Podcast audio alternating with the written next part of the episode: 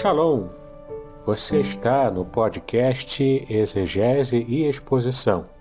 Exegese on demand para você. Aqui é o Davidson Bignon. Eu sou mestre em Ciências da Religião, professor de exegese bíblica no seminário, pastor congregacional e também publisher editorial. Eu ajudo pastores e líderes cristãos a fazer estudos bíblicos na igreja sem ter problemas com interpretações erradas. Então, se você está pensando em compreender a sua Bíblia com segurança, não deixe de assistir a mais episódios como este aqui. Muito bem, então assine o canal, acione o sininho, curta, comente e também compartilhe. Você poderá me dar uma força me ajudando a ampliar o alcance com os estudos bíblicos de qualidade na internet.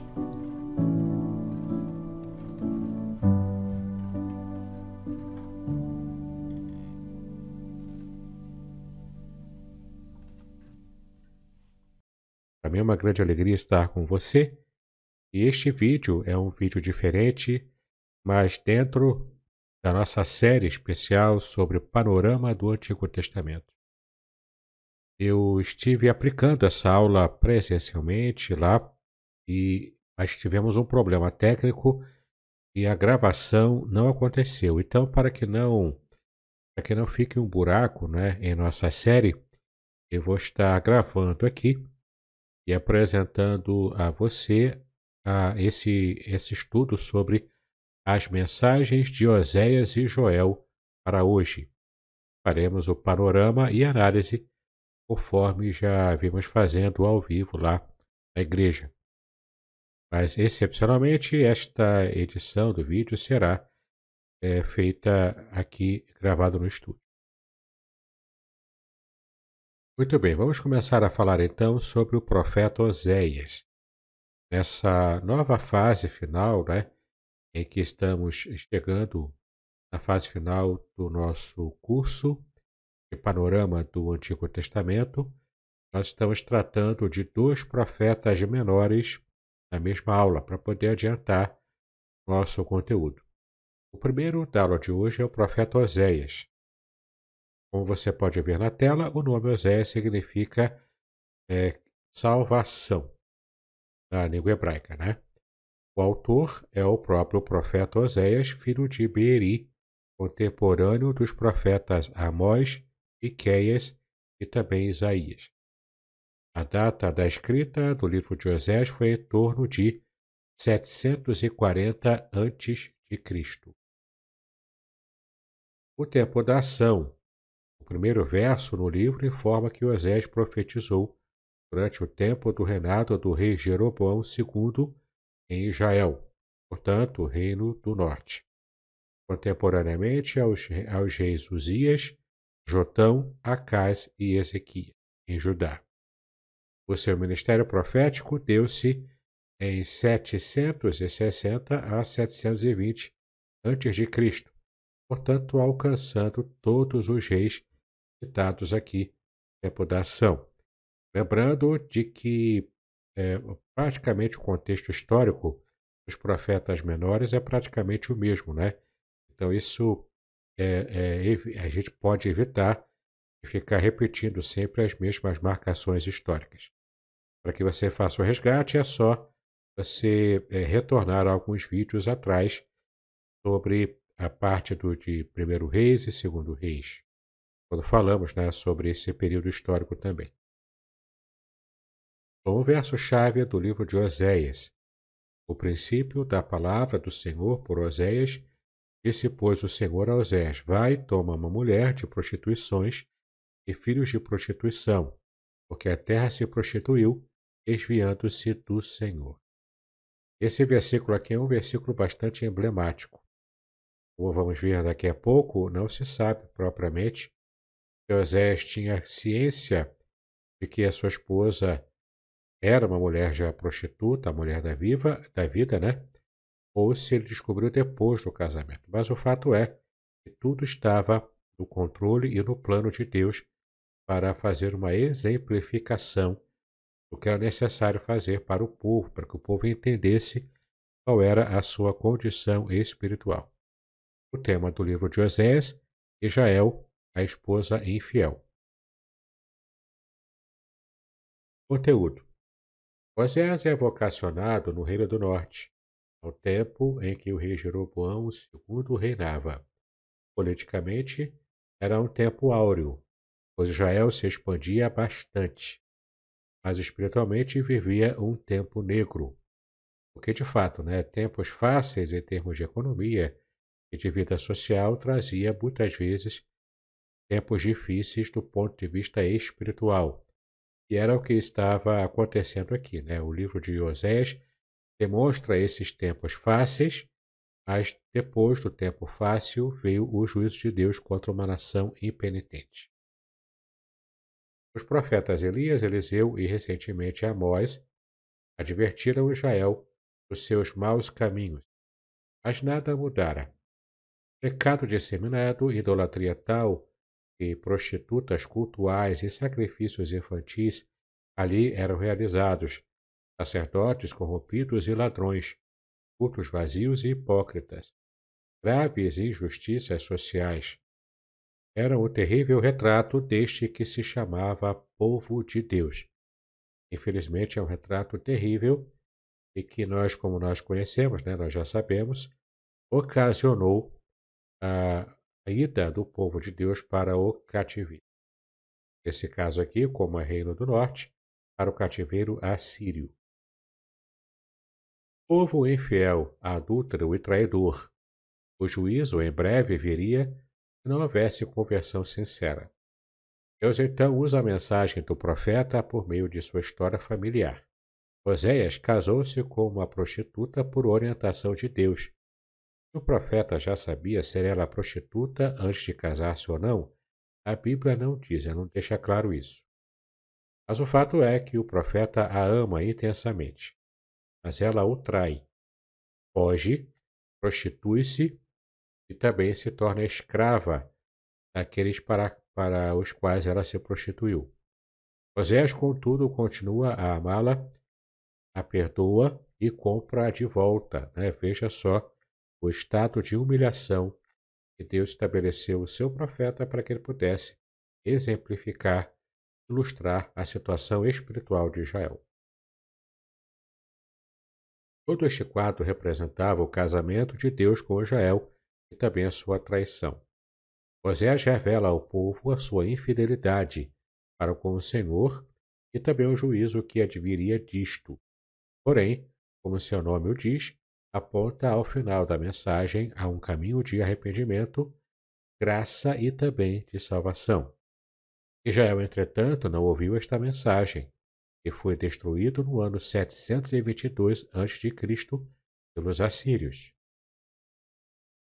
Quanto à divisão do livro, o livro de Osés é tradicionalmente dividido segundo esta figura de casamento em a primeira parte, separação, quando Jael é comparada à esposa infiel, capítulos de 1 a 3.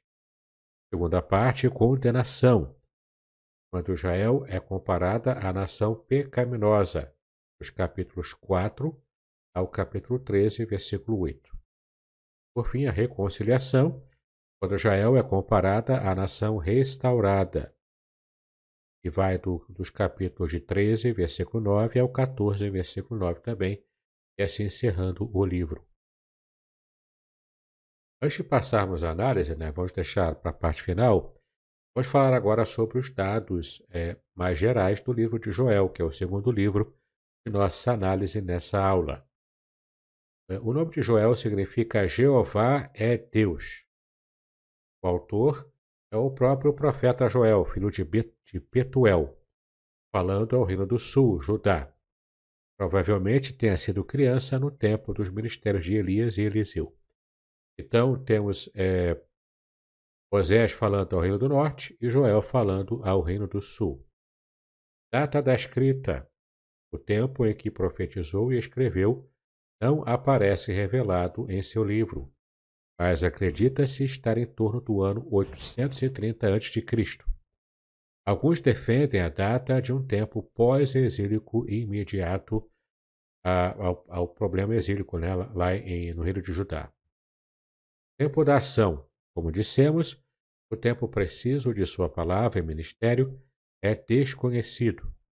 Sabe-se pelo texto que foi logo após uma praga de gafanhotos que assolou a terra. Presume-se que tenha sido durante o reinado de Joás. O verso-chave está no capítulo 1, versículo 15. Ah, aquele dia, porque o dia do Senhor está perto e virá como uma assolação do Todo-Poderoso. Então, é, é, guarde inclusive essa palavra aqui, essa expressão, dia do Senhor, aparece muito aqui no livro de Joel. O tema do livro, o dia do Senhor, será terrível como a praga de gafanhotos. Era uma praga real que aconteceu na época do profeta. Conteúdo. Bom, quanto ao conteúdo, a terra acabara de ser assolada por uma praga de gafanhotos que devorara toda a plantação, promovendo fome, seca e desemprego também. Corriam o povo e os animais. O desespero era incomparável. Esta foi a ocasião em que o profeta levantou em nome do Senhor anunciando-lhes que a praga era juízo imediato no estado de pecado e indiferença do povo para com Deus. Era também símbolo do juízo final no dia do Senhor. Perceba aqui que essa expressão, dia do Senhor, né, está entre aspas aqui, porque de fato é uma expressão muito peculiar no livro de Joel. Não aparece apenas em Joel, aparece outros profetas também mas Joel traz bastante destaque a essa expressão, o dia do Senhor. Joel é detalhado em sua mensagem, descrevendo vivamente o que acontecera. Nós, os seus leitores, acompanhamos os seus relatos como se contemplando o evento. Nada antes assim havia acontecido, e até mesmo os alienados bêbados sentiriam os efeitos da desgraça. Não havia o que plantar e colher, o que comer ou mesmo oferecer no templo. Tal era a situação de desolação na época do profeta Joel, lá no Reino do Sul, em Judá. Os gafanhotos foram comparados a um povo com dentes de leoa. Capítulo 1, versículo 6.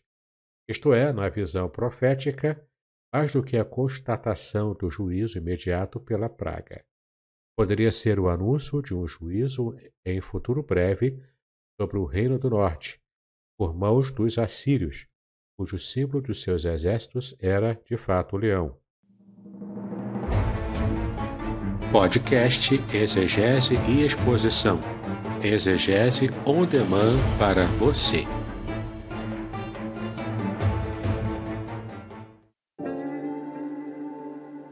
Shalom! Aqui é o Davidson Pignon. Eu ajudo pastores e líderes cristãos a fazer estudos bíblicos na igreja sem ter problemas com interpretações bíblicas erradas.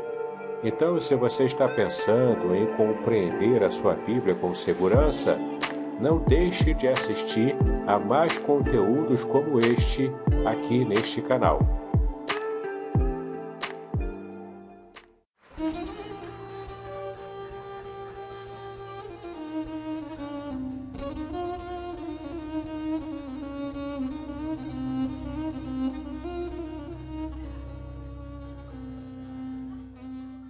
Shalom! Quero falar sobre o livro Revelações Originais do Salmo 23.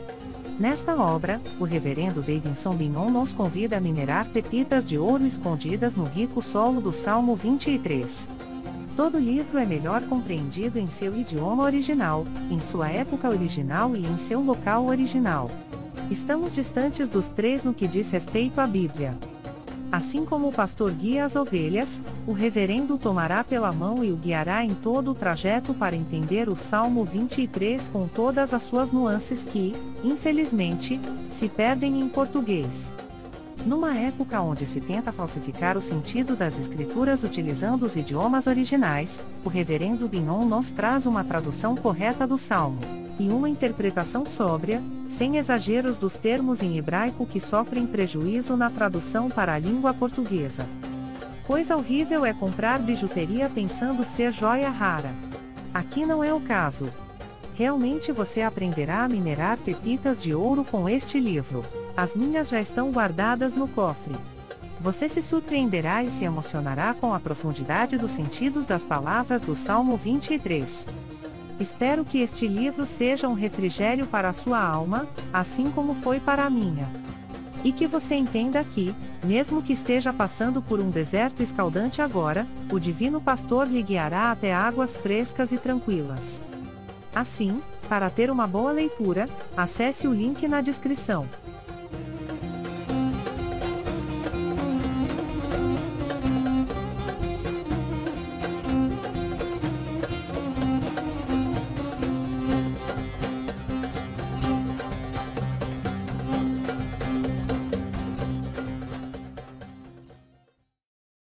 Dia do Senhor está perto. Vamos nos, nos arrepender e jejuar por causa desse dia. Novamente, há aqui uma visão completa e complexa, pois o dia do Senhor é profeticamente um dia escatológico, o dia do juízo final, mas era naquela hora também o dia da praga de gafanhotos e o dia da invasão dos assírios. Dias estes onde o Senhor, em escala menor, já manifestara e manifestaria ainda no futuro o seu juízo. Há um convite de Deus à conversão em Joel. Deus lhe promete, então, a restauração, incluindo aqui a promessa futura do Pentecostes. Haverá também juízo para as nações que cercavam e ameaçavam o povo de Deus, pois ele é o Senhor do universo e não somente de Judá. Está no capítulo 3. Quanto à divisão, o livro de Joel pode didaticamente ser dividido em três partes. A primeira, deles é, a primeira delas é que a praga de gafanhotos é comparado com o dia do Senhor hoje, hoje, claro, para a época do profeta, como está no capítulo 1.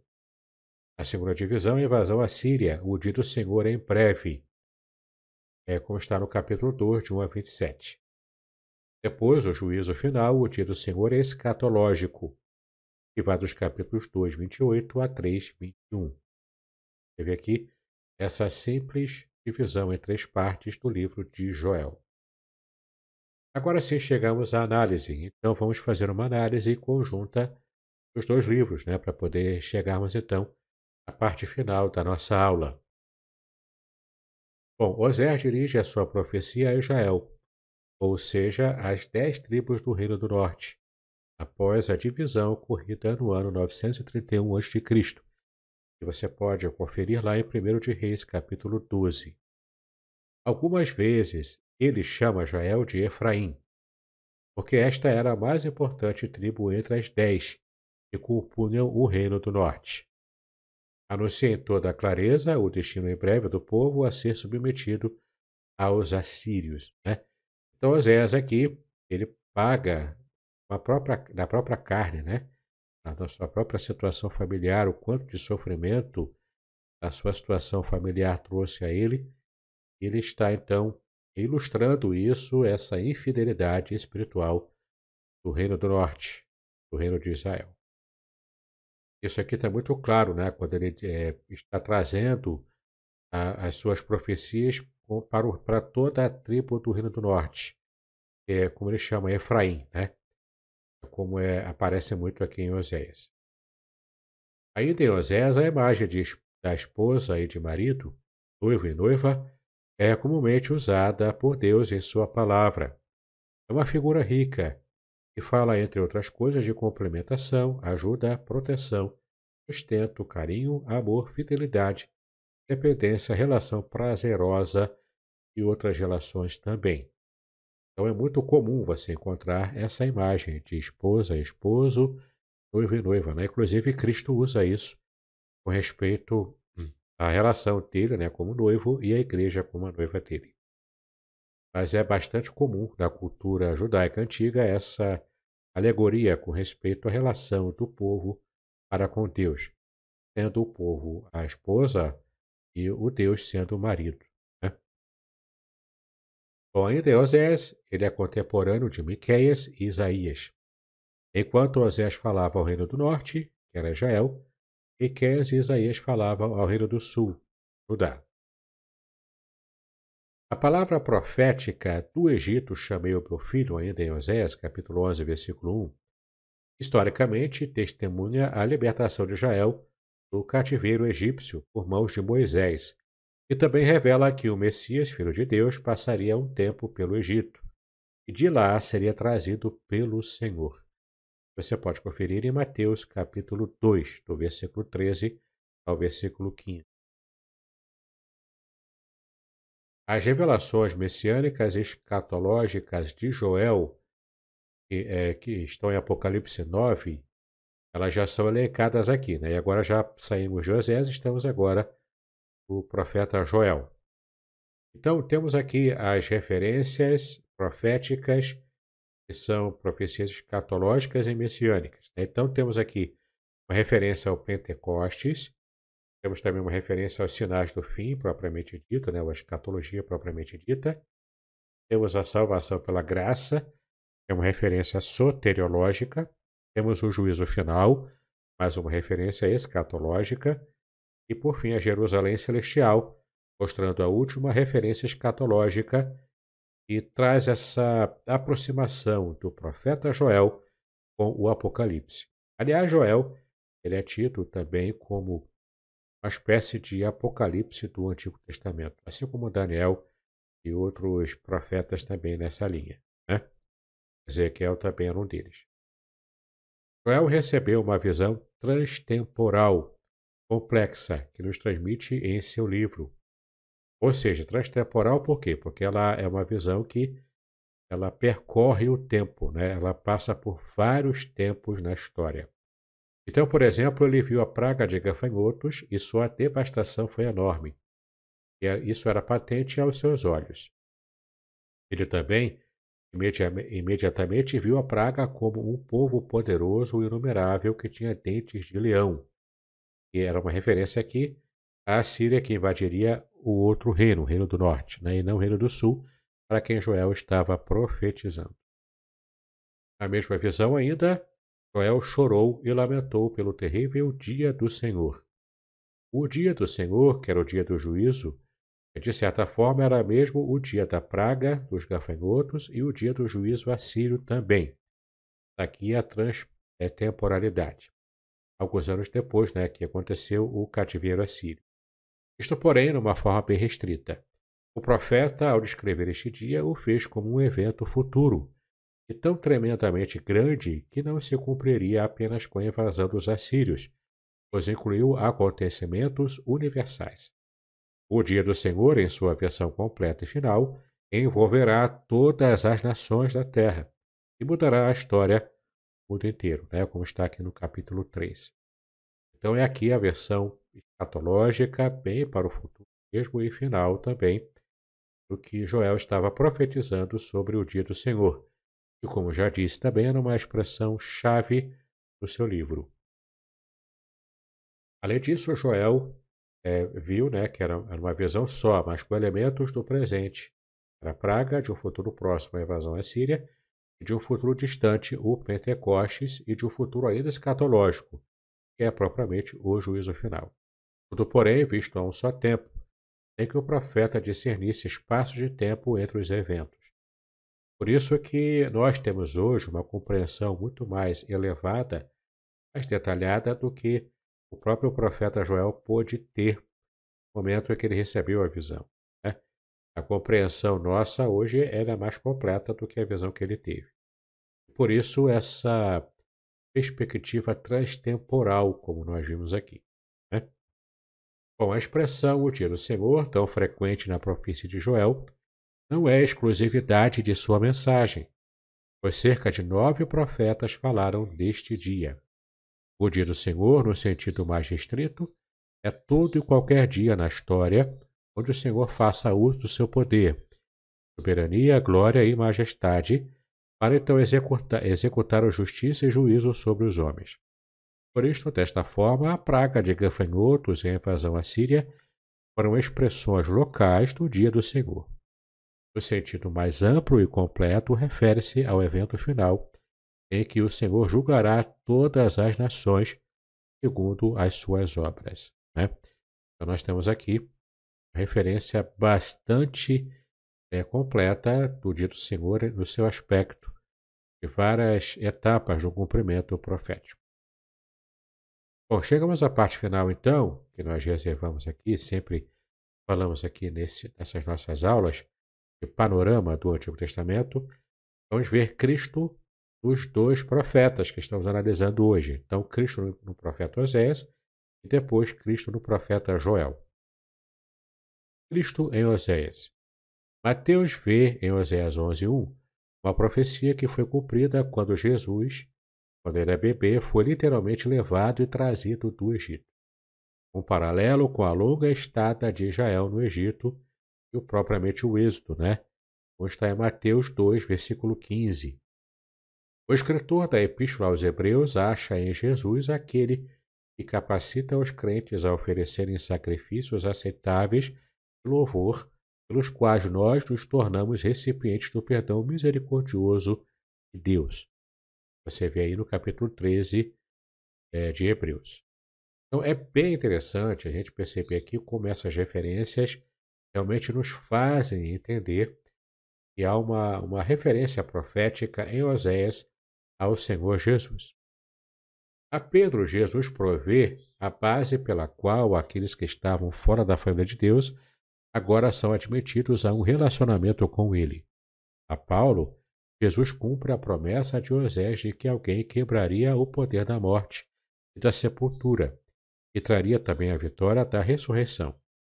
Os ensinamentos de Paulo acerca de Cristo como noivo e a igreja como a noiva correspondem também à cerimônia de casamento e os votos pelos quais Deus entra num permanente relacionamento com Israel. Como nós já vimos aqui, tanto em Osés como em outras passagens também, é Deus se apresentando como o esposo e Israel a esposa. Muito bem. Cristo em Joel. Como que Joel trata da, profeticamente aqui, né, da pessoa de Cristo. Joel, o profeta do Espírito Santo, não faz muitas referências diretas ao Messias. Tem muitas declarações do Senhor como Jeová, como Yahweh, né? Entretanto, ele fala como o Messias que virá libertar e governar o seu povo na era messiânica. Veja aqui Joel 2,27. Sabereis que estou no meio de Israel. E também no versículo 28, derramarei o meu espírito sobre toda a carne. E no capítulo 3, versículo 2, congregarei todas as nações, entrarei em juízo contra elas. Você percebe aqui toda essa perspectiva escatológica e é assim que nós vemos Cristo em Joel. No capítulo 3, versículo 12, ainda diz aqui, levantem-se as nações e sigam para o vale de Josafá, porque ali me assentarei para julgar. Capítulo 3, versículo 21, e espiarei, eu espiarei o sangue dos que não foram espiados. Então aqui são prometa, promessas e profecias escatológicas e todas elas serão cumpridas em Cristo. Então, apesar de indiretas, essas referências podem ser consideradas messiânicas através das lentes dos textos posteriores, é, especialmente os do Novo Testamento. Né? Muito bem, chegamos então ao final da nossa aula. A nossa fonte aqui é a Bíblia Sagrada, como sempre, e também o livro de Ângelo Gagliardi Júnior, Panorama do Antigo Testamento. Bom, Espero que você tenha gostado bastante da nossa aula agora, embora não seja como normal, né, como temos feito lá na igreja. Uma questão técnica, no dia da aula você perdeu o vídeo. Então, eu precisei gravar para que não fique esse vácuo né, de, de dois livros na nossa série de aulas sobre o panorama do Antigo Testamento. Bom, espero então que você nos acompanhe ainda outras aulas até terminarmos com o livro de Malaquias. Tá bom? Um grande abraço a você, Deus o abençoe em seus estudos também.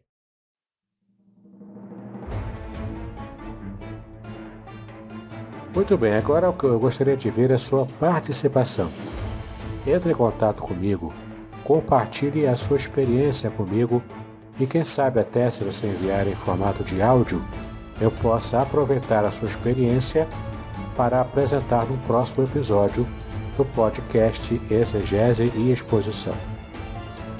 Eu sou Davidson Pignon e eu ajudo pastores e líderes cristãos a fazer estudos bíblicos da igreja, sem terem problemas com interpretações erradas. Se você então está pensando em compreender a sua Bíblia com segurança, não deixe de assistir a mais episódios como este aqui. Então, assine o canal, acione o sininho, curta, comente e também compartilhe. Ajude-me a ampliar o alcance com estudos bíblicos de qualidade na internet. Que Deus abençoe os seus estudos, paz e bênçãos sobre a sua vida.